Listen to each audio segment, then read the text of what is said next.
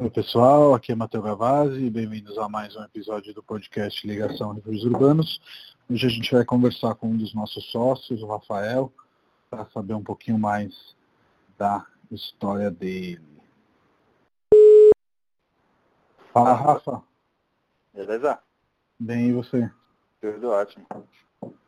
Bom, a gente já bateu um podcast aqui sobre essas crianças e hoje vamos fazer um, um giro mais longo, saber um pouquinho mais sobre você. Já falei aqui antes de te ligar que você é um dos sócios da Refúgios, mas queria conversar com você antes disso, saber um pouco aí da vida em São Carlos, enfim, apresentar o Rafa antes da vida em São Paulo e depois a gente vai para lá também.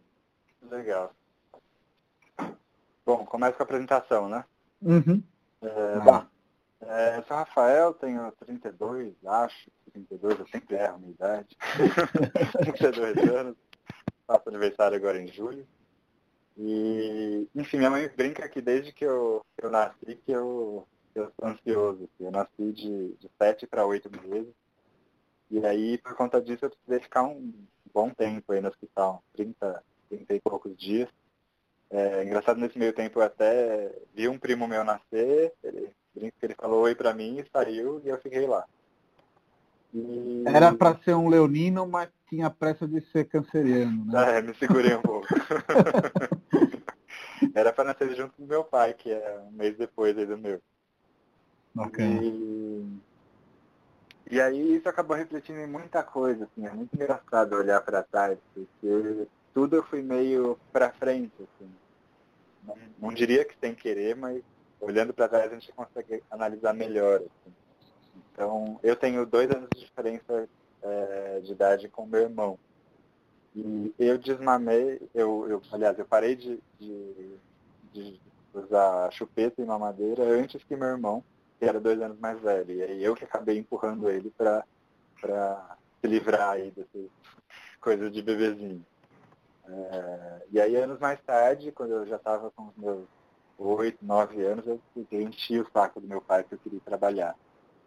E aí o meu avô, nessa época, ele tinha uma fábrica de... fazia, enfim, perfilado de, de aço, tal e tal. E o meu pai trabalhava lá. E aí eu ia de vez em quando com ele, e eu gostava de ficar assim, no chão de fábrica. Minha felicidade era o dia que ele deixava eu ir com ele e eu ficava preso lá no meio da, da produção é, todo sujo e tal, ajudando no que conseguia e tal. E meu, minha realização era quando, além de tudo, meu pai comprava para mim a marmita que comprava o pessoal da, da, da, fábrica. E eu comia com ele. Nossa, era meu dia perfeito. Desde pequeno eu gosto de PF, muito engraçado. e, e aí isso, na verdade, começou a, a, a pingar assim, na minha cabeça, essa vontade mesmo de, de trabalhar. Era uma, era uma necessidade da família, apesar da gente ter até certas restrições de grana e tal. É, eu estudar em escola particular, é, que eu sempre estudei, era um baita de um desafio para os meus pais, porque a conta ficava sempre muito, muito, muito justa. A gente deixou de fazer muitas coisas por conta dos meus pais priorizarem os estudos meu e do meu irmão. Uhum. Então, a gente não, enfim, não tinha grandes viagens. Na verdade, a gente não, eu não tenho memória de viagem alguma com os meus pais. Enfim quando mais novo, nem para cidades próximas e tal, porque era de fato priorizado para estudo. Sim. Aí, Eu acho que a gente tem a mesma idade, né? E tá muito aí naquela linha, anos 80, 90, 2000, de que ainda se acreditava que sem o diploma você não iria para nenhum lugar, né? Então, se tinha que colocar fichas em algum lugar, era na educação, né? Eu senti muito isso na minha criação também. E hoje já vejo que não é mais muito por aí. Mas enfim, é. te interrompi. Não, imagina.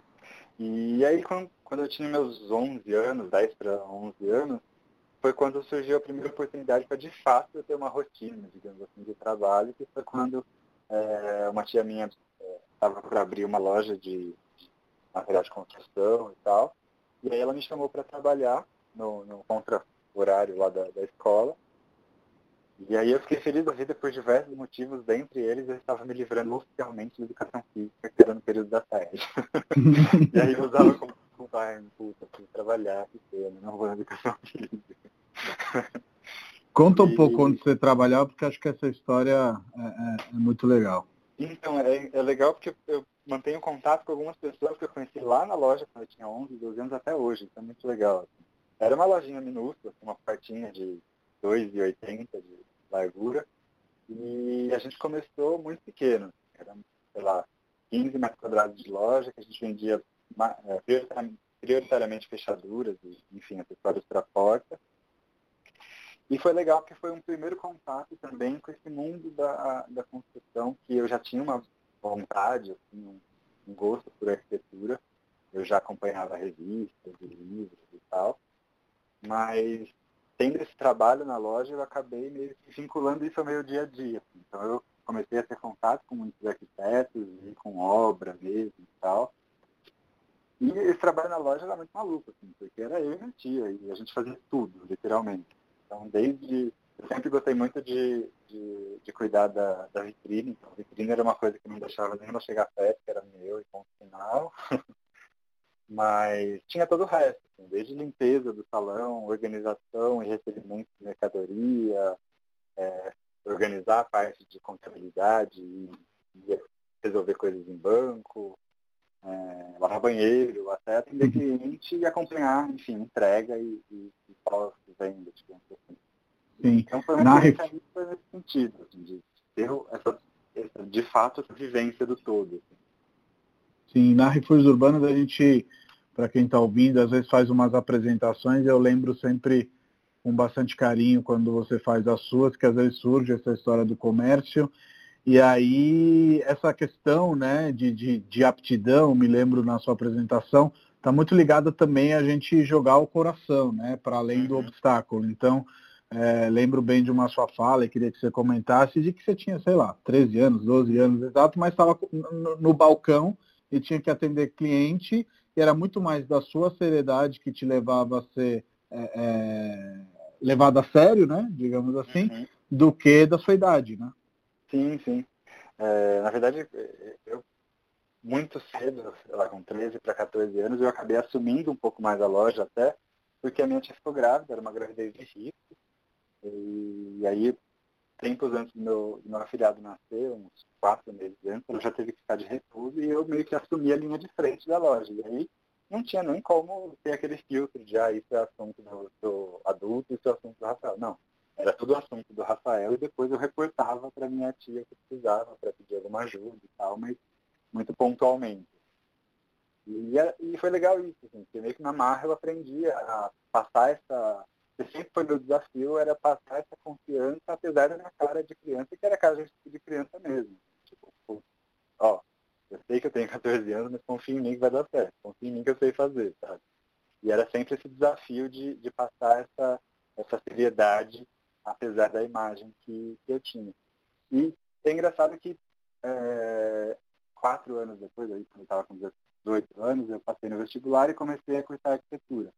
E aí, quando eu, um pouco antes disso, quando eu estava prestando vestibular e tal, e nesse movimento, é, na época acho que era Orkut, se não me engano, ainda a rede social que eu usava, e eu acabei encontrando é, um cara que morava na, na Alemanha, e, e aí ele me escreveu, tipo, nossa, eu lembro de você, que eu morava em São Carlos e tal. E na época ele estudava em São Carlos, tem bastante faculdade lá e tal.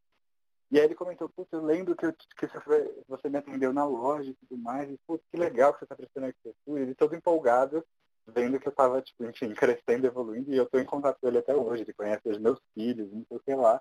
E foi um contato que começou lá atrás, que ele olhou e falou, nossa, eu achei muito diferente, assim, uma criança atendendo, mas que tratava a segurança de como responsável adulto, de né? fato por aquele tudo. Uma, uma das coisas que é fundamentais no nosso trabalho, né, de, de intermediação, enfim, é essa questão dos relacionamentos e acho que lidar com o comércio desde cedo é, te levou a incorporar isso, mas eu vejo também que você tem uma aptidão natural, né? Sempre foi assim ou realmente foram os percursos da vida que te levaram a ter essa facilidade de conexão. Eu e você mesmo, a gente se conectou inicialmente pelo LinkedIn, e depois a gente acabou conversando e hoje somos grandes amigos e sócios, mas eu vejo que você tem essa aptidão. Queria saber se ela é inata ou se é um talento que você foi treinando.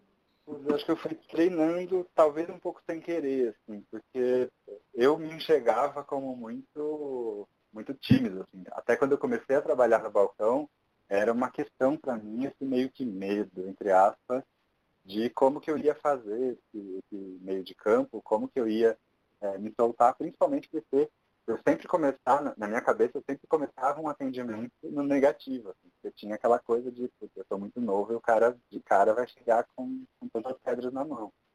Então, eu acho que foi um desafio nesse sentido, assim, de meio de, de aprender a me colocar sempre no atendimento e criar esse relacionamento e tudo mais. Acho que foi uma coisa aprendida e, e eu tive algumas referências. Assim, uma que eu lembro com muito carinho, assim, até uma, uma floricultura que existe até hoje lá em São Carlos, que eu sempre é, fui muito carinhoso, enfim, com a minha mãe, minha avó e tal. E eu comprava muitas flores. E eu lembro que eu pagava muito mais caro para ir nessa loja específica, mas porque eu me sentia muito bem atendido lá.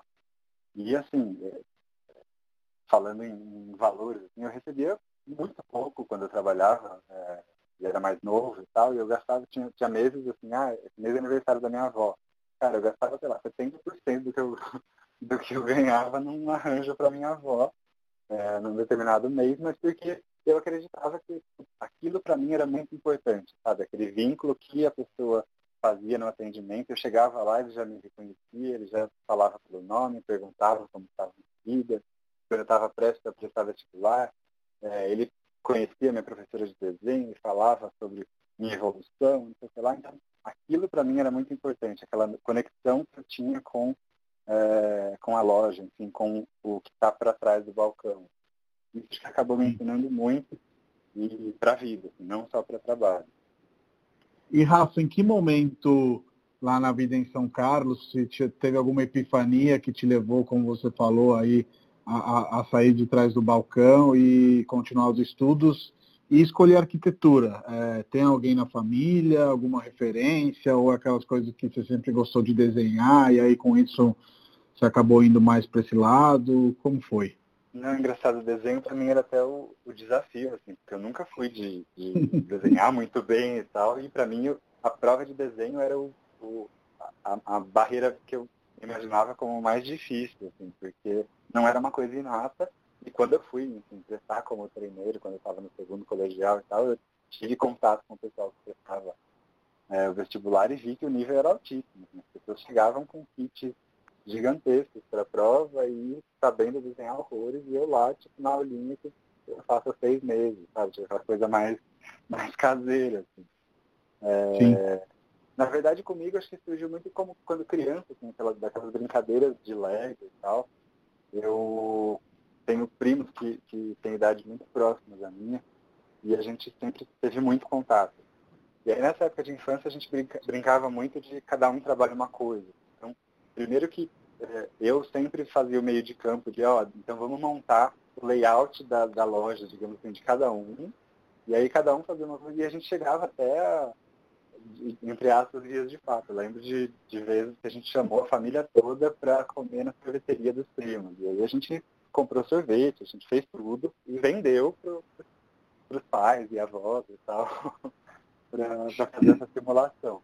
Mas eu lembro que toda a parte de organização do espaço eu tomava frente, assim.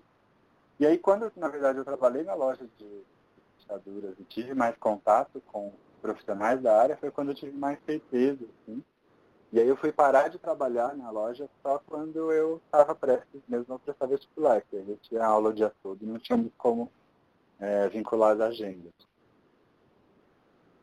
E aí, de lá para São Paulo, quais foram os passos? Queria que você contasse um pouco da faculdade, é, de como você conheceu o Stu, enfim, essa parte é, um pouquinho mais gostosa que a gente sempre depois a gente quer crescer, quer fazer as coisas rápido, quer trabalhar, depois que a gente está trabalhando, a gente fala, putz, mas que legal que era a época da faculdade, que minha única preocupação era me manter no curso, eventualmente trabalhar para pagar as prestações, mas ainda com um nível de responsabilidade muito baixo, né? Uhum. Sim, sim. É, a, a entrada na faculdade já foi um baita de um desafio pós-vestibular, digamos assim, porque é, em São eu moro a 100 metros da portaria da USP. Então pensa a cabeça da minha mãe é, em eu convencer ela, tá bom, eu não vou estudar aqui, eu não vou fazer cursinho para estudar aqui, eu vou estudar em Bauru, que é, sei lá, três horas de, de viagem daqui. Uhum. Então já começou com um desafio aí, e aí eu bati no peito, não, eu com o final. E aí eu fui num, num, Foi um pouco mais tranquilo, digamos assim, porque também um, um dos meus primos, que tem idade própria, passou no vestibular junto comigo. É, na época ele estava cursando rádio e TV. E aí a gente foi meio que junto conhecer Bauru e, e no primeiro ano a gente morou junto, numa casa aí com sete meninos. E era aquela bagunça típica de faculdade do interior que todo mundo tem em mente, assim, tipo, aquela república que todo mundo conhecia, todo mundo passava por lá, enfim, era, era meio point assim, da, da faculdade. E nesse, já nesse comecinho eu conheci o Stu, que era da minha sala, e aí no primeiro dia de aula eu já chamei ele para morar comigo, ele deve ter me achado meio louco, e aí depois uns dois dias ele, tá bom, onde você vai morar? O que você vai fazer? Vamos ver junto. Mas você sabia que ele estava procurando casa ou foi tipo loucura pura? É, na verdade assim, é, naquele primeiro momento a gente já, já sabia assim, quem era de. Na verdade, o contrário. Assim, né? as pessoas que eram de Bauru mesmo eram muito poucas, tinha duas ou três, e a gente já sabia quem era, o restante todo mundo estava lá é, mudando, saindo da casa dos pais e tal, e precisando é, encontrar um lugar para morar. Então a gente já sabia, enfim, que, que ele precisaria procurar e tal. E eram relativamente poucos meninos na sala, né? Turma de arquitetura muito mais mulher que, que homem na, na sala. E, e aí de cara eu já chamei ele e a gente até tentou também sair com os outros meninos e tal, acabou não rolando. E aí, uns dois dias depois, a gente fechou em ir morar nessa casa aí com, com esse pessoal que eu acabei conhecendo pelo meu, meu primo. Legal. Mas foi bem gostoso, assim, uma experiência bem legal. Assim. E uma das coisas que eu acho fascinantes, né, do relacionamento de vocês, é que vocês foram muito levando essa viagem pelas longas, né? Vocês viraram amigos, moraram juntos, fizeram a faculdade, e certo ponto realmente se apaixonaram e acabaram é, é, ficando junto antes e depois casando. Queria que você falasse um pouco mais desse relacionamento. É, eu brinco que eu, eu fui moldando ele, porque eu sou muito metódico e certinho, não sei o que lá, e ele foi super bagunceiro. Então eu fiquei antecipando os possíveis problemas do relacionamento para a gente estava se conhecendo e amizade e tal. E aí quando a gente começou a namorar de fato, a gente já estava com as questões mais alinhadas e resolvidas. Mas foram três anos entre esse convite de morar junto até a gente, de fato, começar a, a namorar. Então, nesse primeiro ano, a gente morou numa república com sete, e aí, em seguida, a gente mudou para um apartamento é, que a gente dividia só nós dois. E aí a gente conseguiu, de fato, ficar mais próximo, como a gente era da mesma sala, então, e arquitetura tem muito trabalho em grupo, então, todos os trabalhos praticamente a gente fazia juntos e tal. E aí a gente acabou ficando muito próximo. Mas ainda assim, é, no primeiro e segundo ano eu tinha um, um pé muito atrás, assim, porque eu voltava muito para casa. Assim, eu era muito preocupado com a minha mãe e tal, então todo final de semana eu voltava para ver ele e tal. Acho que foi a partir do terceiro ano que eu comecei de fato a vivenciar um pouco mais é, Bauru para além da, dos dias de aula. Na faculdade, sim. E, e aí eu comecei a me envolver com grupos de, de extensão universitária, que eu sempre fiz assim, desde o terceiro ano, que eram projetos para, desde regularização de favela, até de reforma de casa, enfim. Eu tive, participei de um projeto muito legal de reforma e qualificação do espaço de uma da área externa de uma escola. Então, eu sentia muito essa, essa necessidade assim, de, ter uma contrapartida aí com, com a cidade. É, e aí no terceiro ano, quando a gente, um mês depois que a gente começou a namorar, eu passei num, num intercâmbio e mudei para Portugal. Então já começou o relacionamento num desafio de distância aí. E no momento que não existia WhatsApp, que ninguém tinha smartphone, que mensagem de texto para internacional era tipo cinco reais a mensagem. A comunicação era muito difícil. E aí a gente criou um código de comunicação que era tipo, ó, lembrei de você e tal, que era só dar um, um toque no celular, o outro recebeu, já desligava para não ter cobrança, mas pelo menos para manter esse vínculo, porque não era exatamente todos os dias que a gente conseguia se falar pela internet. Sim. Tipo, lembrei de você, né? Uma coisa é. mais, mais fácil de, de ser captada. E, e, e aí depois ele foi até lá, né?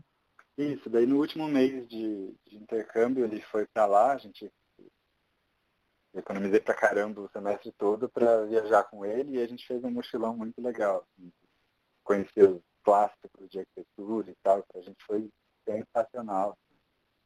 E aí a gente voltou pro, pro quarto ano, que foi o último ano que a gente foi em Bauru, já que no, no quinto ano de faculdade lá em Bauru é só um, um, uma matéria de trabalho final de graduação, tem aula só a cada 15 dias, e o seu contato com o professor orientador. E aí, nesse momento que a gente acabou vindo para São Paulo, é, e aí também a gente acabou vindo grudado ainda, viemos para um, um estágio em paisagismo, num, num escritório famoso, e aí, por vias do destino, aí viemos trabalhar juntos também, tá? Morava junto e trabalhava junto. É, quando a gente veio para cá, a gente mudou para morou perto do, de onde os pais do Luciano moravam, que era lá na Pompeia, Perdidos, né?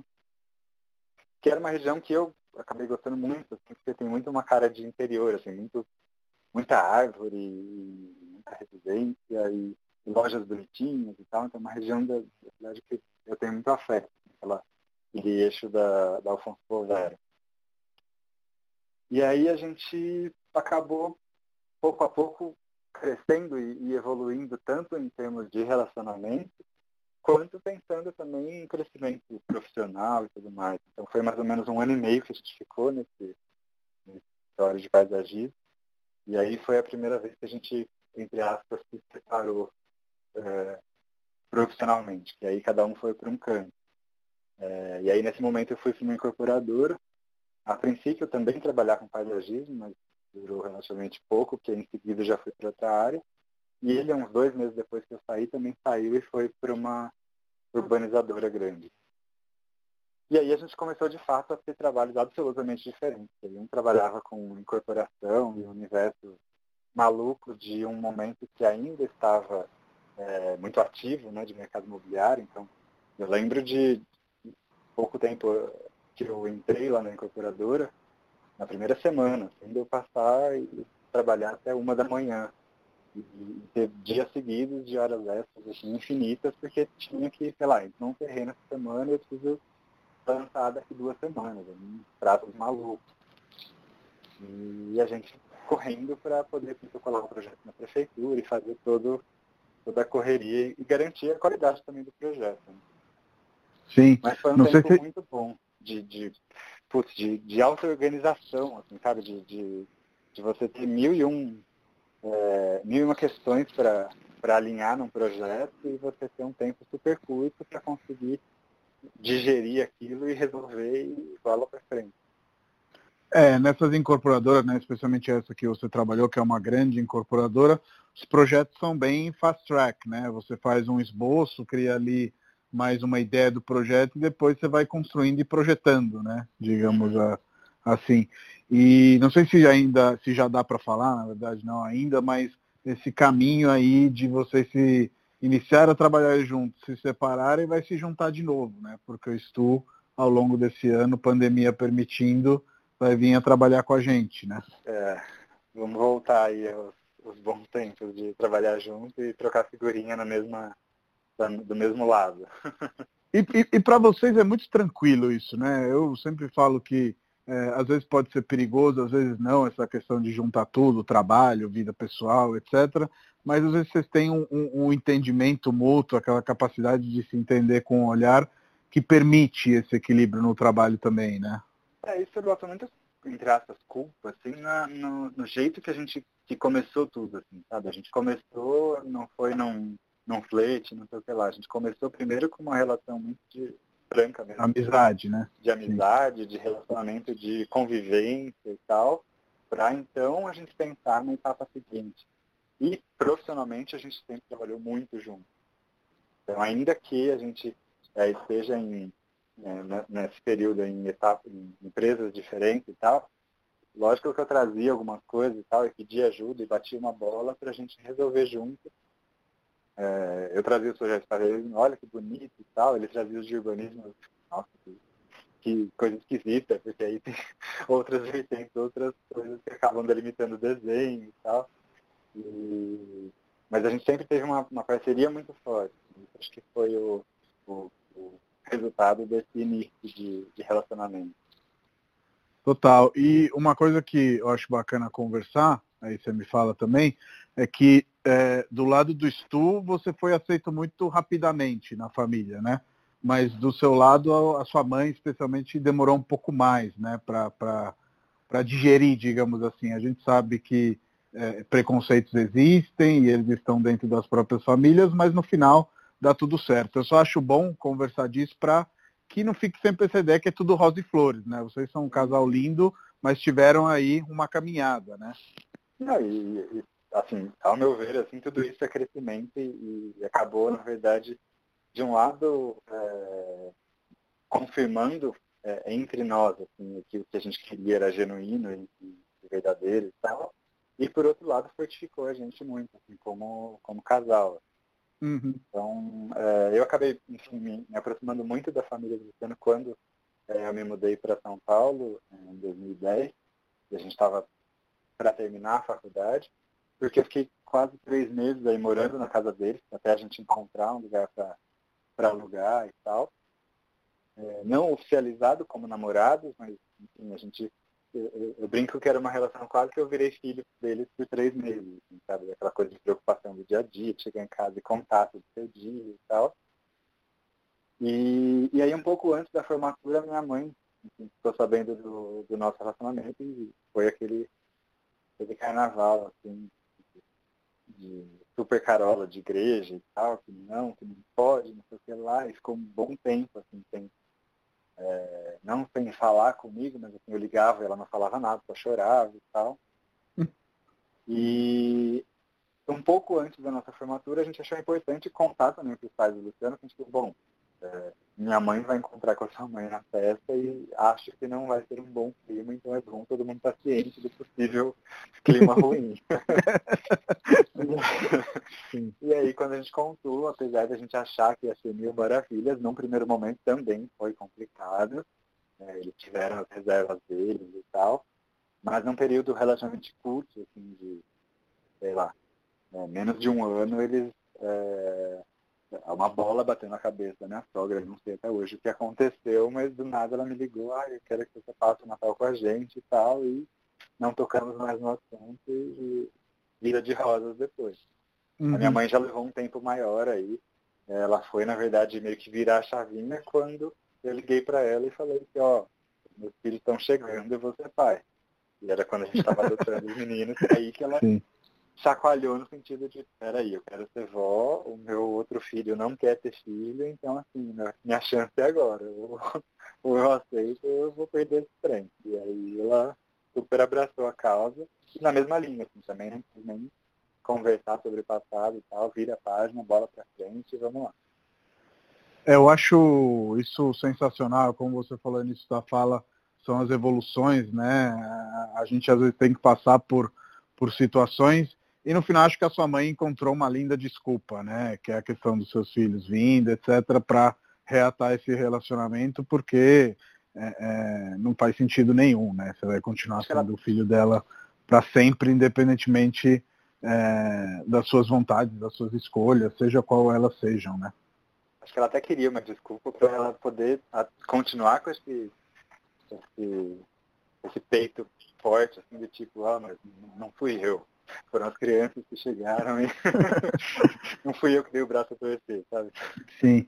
E eu acho muito legal do seu caráter, eu sou assim também, que foda-se quem teve razão. É importante a gente seguir, como você Sim. falou, e ter o relacionamento é, é, que a gente deseja. E aí toda essa história está contada no livro Dois Pais de Dois, que eu queria te perguntar em que momento surgiu, como você pensou isso, é, enfim, Conta aí pra gente. É, tudo acaba tendo uma história é, legal depois para contar, né?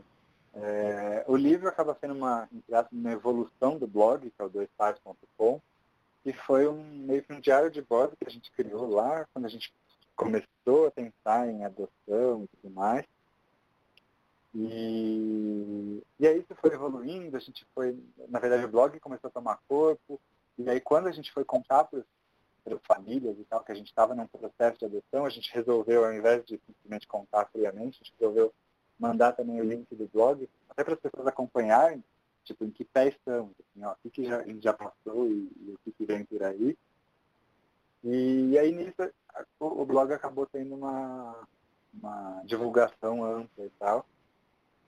E aí, num dado momento, a gente conheceu um casal de amigos que era um jornalista e um designer que olharam para mim e falaram, puta, tanto material aí no blog e tal, por que não organizar isso é, na forma de um livro? Enfim, tem tanta gente que te escreve, manda e-mail, mensagem e tal, com dúvidas e até querendo saber um pouco mais da vida de vocês, por que não é, escrever um livro? No primeiro momento, assim, eu sempre gostei muito de escrever, então me empolguei super, mas por outro lado, já veio aquele pesar de para escrever esse livro eu vou expor muito, assim, tipo, minha mãe e tudo mais, é impossível falar de tudo isso sem expor os problemas que eu tive no meio do caminho. E aí uhum. aquele pé atrás no sentido de, putz, eu vou ter que ter o apoio dela, né? Sim. Não, não é simplesmente escrever e jogar no ventilador. E aí foi muito engraçado. Assim, a gente falou do livro, sei lá, em novembro, dezembro de 2015. E aí em janeiro de de, de 16 eu tive uma, uma hepatite de ficar 30 dias é, de cama. E sabe quando vem aquele chacoalhão de acho que é um sinal? Pega o computador e começa a escrever essa porra desse livro. E aí, sem ter aval de nada, eu comecei a escrever, meio tipo, fluxo de consciência, sabe? Sentar e, e escrever. Acho que foram umas duas semanas que eu não fiz outra coisa a não ser escrever o livro. E aí eu fiquei uns dois meses, assim, meio que mastigando ele, deglutindo e vendo o que estava funcionando, o que não estava funcionando. E aí depois de ter um produto um pouco mais, mais finalizado, daí eu mandei para minha mãe, contei a história toda e tudo mais. E putz, aí as crianças, enfim, já estavam com a gente, já tinha história de, de, de criança também para contar, né? Não só história pré, é, de preparação de paternidade.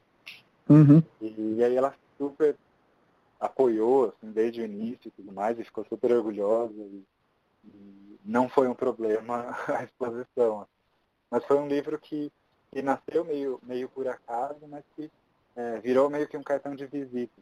Então, é, Para muita gente que já estava em contato antes, virou mais um daquela, putz, aquela revista que eu quero guardar, assim, sabe, de, de uma história bacana e tal.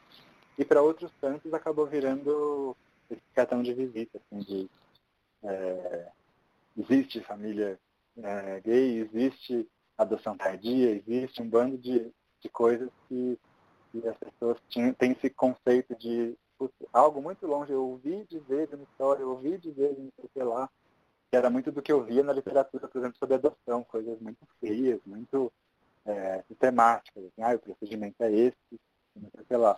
E Sim. no livro não, eu tento dar uma temperatura para tudo que acontece. É uma das coisas legais, né, que o, o, seu material com o blog, ele nasceu exatamente do fato que as informações que você encontrava na internet elas eram mais frias, né, como você acabou de falar. Você falou, cara, eu não encontro informações da maneira que eu gostaria de saber, um pouquinho mais do ponto de vista da, da sensibilidade, das famílias gays, etc., como você acabou de falar. E aí eu vou fazer, que eu acho que é um dos seus pontos fortes de é, é, construir aí a sua, a, a, sua narração sem querer vender nenhuma verdade, né? Simplesmente a sua. É, e eu acho que isso é, é, é, muito incrível e acredito que isso faça com que o projeto, aí você me confirme ou desminta, vá para muito além, né? Eu não vejo as pessoas que compram o Dois Pais de Dois serem necessariamente pessoas que querem é, adotar ou necessariamente é, casais gays pensando nisso. Eu vejo que é um livro que chega na mão de muita mais gente, né? Sim, sim, isso é muito maluco. Isso foi o que mais me pegou de surpresa. Assim, quando eu comecei a falar de lançar o livro, é... porque eu esperava muito o arroz feijão. Ah, quem vai me procurar é o casal jovem, gay, que pensa em ter um filho, ponto final. Mas já no blog eu já comecei a ter esse, esse sentimento, essa temperatura assim, de contato que eu recebia de pessoas de perfis muito diferentes e que já seguiam a história e faziam perguntas e tal. É, e o livro começou a virar até souvenir de presente. Assim. Ai, não, eu tenho um amigo que pensa em ser pai, não sei lá, eu vou comprar e dar para ele. Esses dias ele escreveu é, a mãe de um menino que é, o menino deu de presente para a mãe dele o livro E aí ela achou incrível, não sei lá, e ela me escreveu e puta, fiquei super emocionado com a mensagem dela e tal, já era uma senhora mais de idade e tal. Então, enfim, vai tomando proporções é, muito, muito legais. Assim. Acho que é um, foi um, um feito, assim, tipo, um, uma marcação na minha vida muito importante, assim, que eu tenho muito orgulho. E uma das coisas que a gente tem em comum, né, a gente é praticamente vizinho é, e adoramos morar no centro, aqui na parte da Bela Vista mais próxima do centro, e queria te perguntar como foi essa transição, né, já que a gente trabalha com imóveis, residências e tudo mais, de Perdizes, né, que era um bairro que você gostava muito e pelo qual você tem muito carinho por essa questão de ter morado com o Stu chegando em São Paulo lá e tudo mais, para o centro. Uhum. Então, na verdade, era para eu estar muito longe daqui, porque o primeiro apartamento que eu comprei era na Vila Sônia, que era onde eu conseguia pagar na época, logo que eu fui é, efetivado como arquiteto e tal. Mas uma felicidade do destino, a construtora que eu trabalhava não conseguiu a vara de execução por uma questão ambiental lá do terreno e tal. E aí o, a incorporadora teve que destratar de todos os clientes e oferecer alguns produtos é, para os clientes para fazer essa troca, ou então a gente pegava o valor de volta corrigido e tudo mais. E aí, para variar, eu bati o pé e fui chato e falei, não, eu não quero nenhum desses produtos que vocês estão me mandando, eu quero um no centro, que eu, a, a, a gente já tinha, nos, nos últimos, uh, logo depois que virei tal, feito vários passeios por aqui e tal. E era um lugar que, principalmente na esquina aqui da Biblioteca Mário de Andrade, que o coração batia muito forte. Nossa, a esquina para mim é tem uma vida além, sabe? De, essa coisa do verde, de ter um, um, um, prédio que até então eu nem sabia a assinatura que era da, da biblioteca, mas que que trazia um certo respiro, digamos assim, para a paisagem, e ao mesmo tempo uma avenida que eu sempre adorei, que é esse encontro da, da, desse último quarteirão da Consolação, super arborizado e tal, com a São Luís. Mas essa esquina eu sempre fui apaixonado. E aí eu vi que tinha esse prédio da incorporadora que estava ainda em fase de obra. Quando eu comprei ele, ele estava tipo, no terceiro andar da estrutura. Mas eu de cara já imaginei que não, talvez não fosse o, a melhor solução para mim, porque quando a gente comprou lá na Velação, a gente comprou dois quartos e já pensava em ter um, um filho. Mas vindo para cá, falei, putz, é muito mais caro, até porque esse daqui era um prédio de um padrão bem acima do que o outro que eu tinha comprado, de acabamento e tal. Eu falei, meu, não vai dar para comprar o de dois quartos, vai ter que ter um, estúdiozinho, mas enfim, depois a gente se vira mais para frente em pensar aí no filho. E aí foi quando eu tive uma baita surpresa que eu consegui negociar lá com o comercial.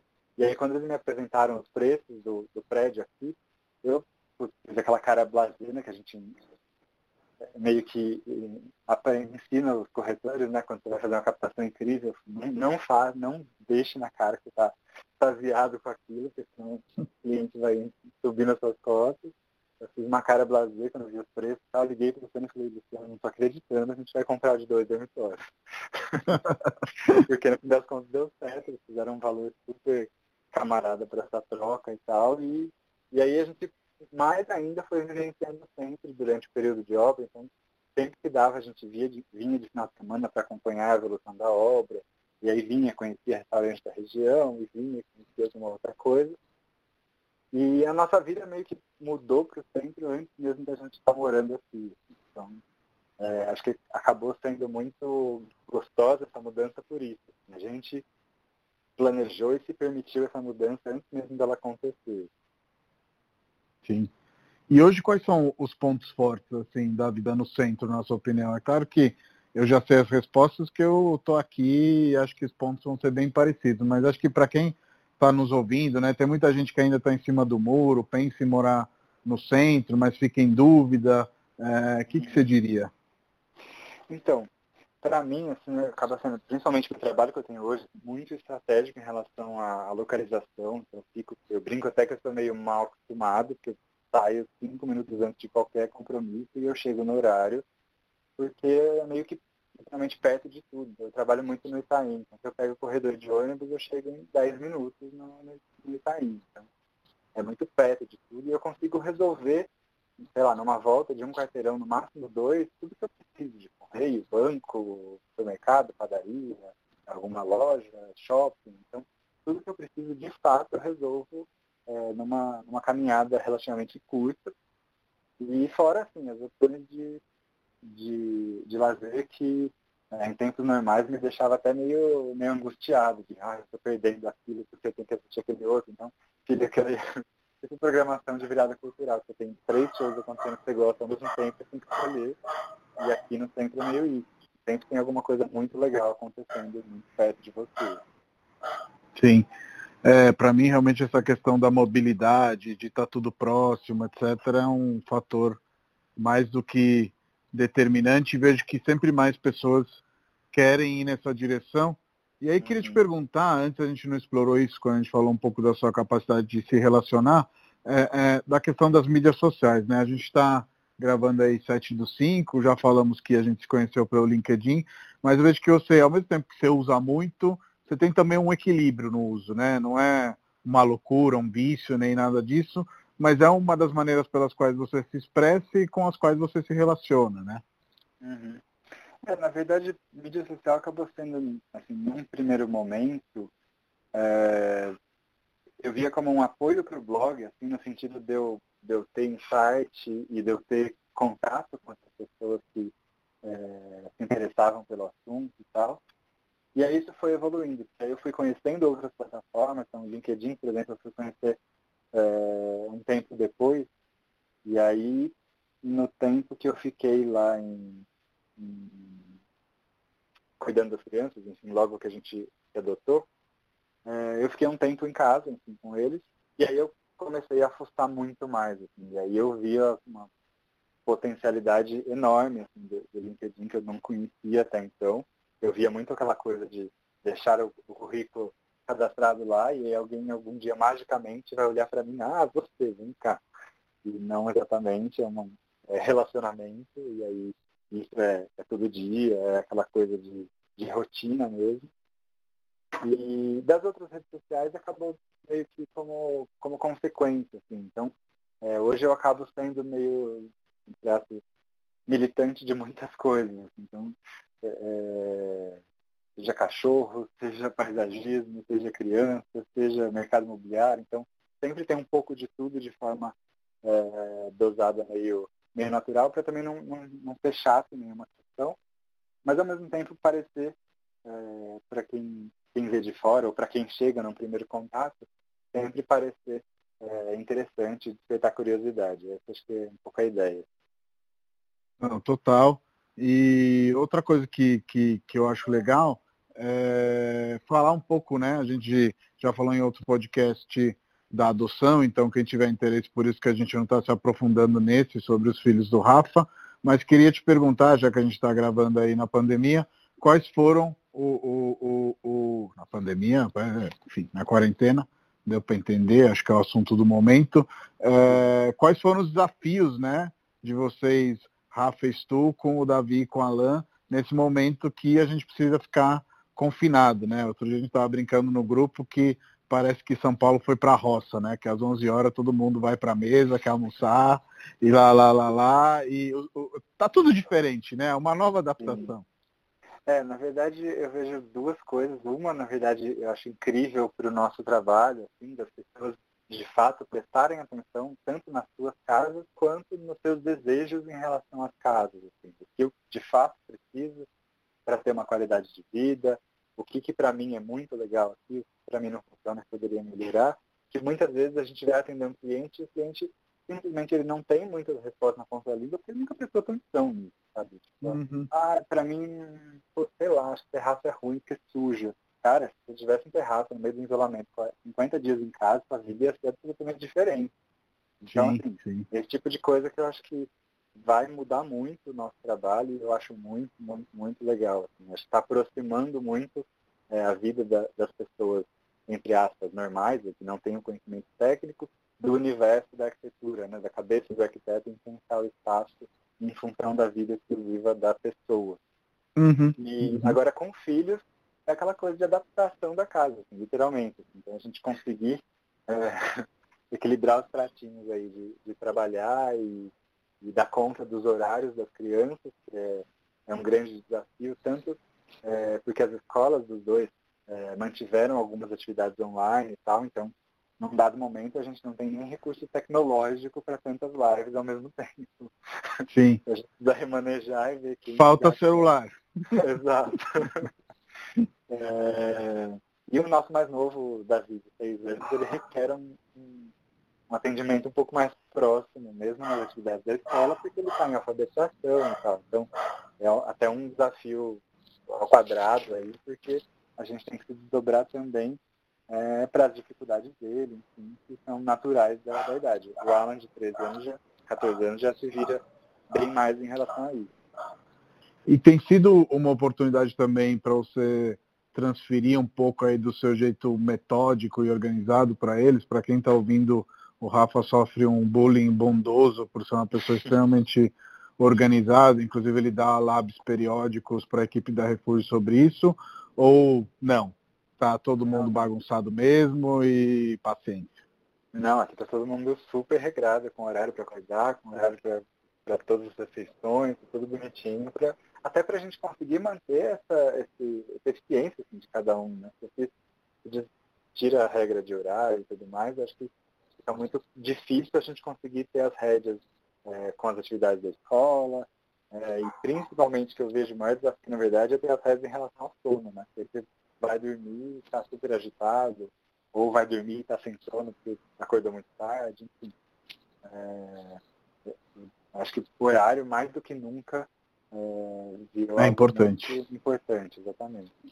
Sim, com certeza. Eu estou também tentando, mas confesso que, apesar do no primeiro mês ter sido mais regrado, tem uma coisa que eu não estou conseguindo mais acompanhar, que é aquela questão de se vista como se você fosse ir para o trabalho. Cara, eu estou de Havaianas quase todos os dias. E essa questão de se vestir para como ir no trabalho está rolando alguns dias, onde eu falo, não, hoje dignidade, vamos se vestir, mas na maioria dos dias eu consigo os horários e tudo mais, trabalhar, é, mas a parte de se vestir já, já, já degringolou, é. digamos assim. Eu tenho me vestido tipo a, a curiosidade lá dos apresentadores de Jornal Nacional. Da, da, da barriga para cima eu estou sempre vestido profissional, da barriga para baixo não necessariamente. para participar da, da, das reuniões e das lives, né? E... Eu, eu, vou, eu vou criar o, o, o, recorde de dias sem sapato. Eu já estou em 50 dias que não boto um tênis no, no pé. É, então, outro dia eu estava vendo uma brincadeira do cara colocar no stories acho que o meu sapato achou que eu morri. Sabe? tipo, e, é, e, e, é bem por aí. É, para a gente terminar o podcast, queria te perguntar que conselho você daria aí para um, um, jovem arquiteto que eventualmente queira avaliar a carreira na corretagem também. É, você e a Camila estão escrevendo um livro sobre a corretagem para ajudar aí é, o nosso mercado a ter um conteúdo válido de quem se empenha e tem paixão por esse mundo. E aí, um pouco nessa linha teaser, queria que você é, é, desse aí algum conselho, porque eu sei que é, é hoje ainda, né, a gente está trabalhando para que isso mude, mas hoje ainda poucas crianças falam, não, quero ser corretor. Se, se tiver uhum. esse desejo é porque vê o pai, vê a mãe, etc., tem alguém muito próximo da família, mas ainda não chegamos aí com o corretor competindo com o astronauta, né? Então, é, é, é, eu acho que um dia vai acontecer, porque acho demais a nossa profissão, mas diz aí um, um, umas dicas e uns conselhos nesse sentido. É assim, isso na verdade até depois a gente conhecer gente que estudou em outras faculdades de arquitetura e tal, é um problema meio congênito de faculdades de arquitetura de se afastar muito do mercado. E aí eu acho que acaba criando uma expectativa gigantesca dos estudantes de ah, eu vou sair eu vou ter um arquivo casa. Ou então eu vou trabalhar num escritório do Paulo Mendes da Rocha. Quando sai, cai na primeira sarjeta, porque vê que as oportunidades são super restritas e que o mercado é um mercado muito, muito é, um funil muito pequeno. Assim. Então, é, de fato, você precisa deitar e rolar, fazer uma invenção da roda aí para poder chamar atenção e trazer algo novo para o mercado e de fato conseguir entrar para esse rol de, de arquitetos que a faculdade pinta. E acho que o grande X da questão aí seria a faculdade é, apresentar para os alunos de forma mais amigável, digamos assim, outras possibilidades. E, e, é muito legal isso, até ouvi no podcast que a, a Karen gravou contigo, e eu vejo muito isso. Assim, eu me sinto muito mais arquiteto hoje, trabalhando na Refúgio, é, do que eu me sentia quando eu tinha um AutoCAD instalado no meu computador e ficava das nove às seis da tarde no AutoCAD todos os dias. Porque uhum. eu trabalho com questões muito estratégicas e com uma análise macro que o meu conhecimento de arquiteto faz toda a diferença. E ao mesmo tempo, eu tenho uma, uma diversificação da minha agenda, enfim, do meu dia, que para mim eu, não tem preço. Entendeu? do nada estou numa cobertura com uma baita de uma vista da cidade e uma cobertura assinada e tudo mais. Então, eu tenho contato com, com elementos da arquitetura muito importantes, de forma até meio inesperada, mas o contato com a arquitetura eu acho muito mais rico hoje, assim, mais, é, mais diverso, no sentido de ter contato com diversas, é, diversas escolas histórias e tudo mais. Então, é, eu acho que principalmente nessa linha de se permitir. Assim, acho que é, as faculdades de arquitetura colocam muito na cabeça que a pessoa arquiteta, desenha, que acompanha a obra e tal, mas não. Se permita pensar diferente e ser um, um profissional à sua maneira. Sim. a carretagem é uma das possibilidades. Até porque, e eu tive um papo super legal com o André Scarpa aqui nesse podcast também, realmente a cabeça do arquiteto, é, é, ela consegue ter essa abrangência, né? Então, você eventualmente se restringir a um campo só, você está perdendo aí a oportunidade de se realizar como a gente se realizou, você se realizou, a Karen se realizou, é, e outros arquitetos que, que, que, trabalham na Refúgios como consultores imobiliários. Rafa, muito obrigado pelo papo. Imagino que obrigado, você vá para o almoço aí também. E saudades. obrigado pelo convite aí. Estou acompanhando, o podcast é incrível. Valeu, a gente fala mais tarde. Um abraço. tchau. tchau. tchau, tchau.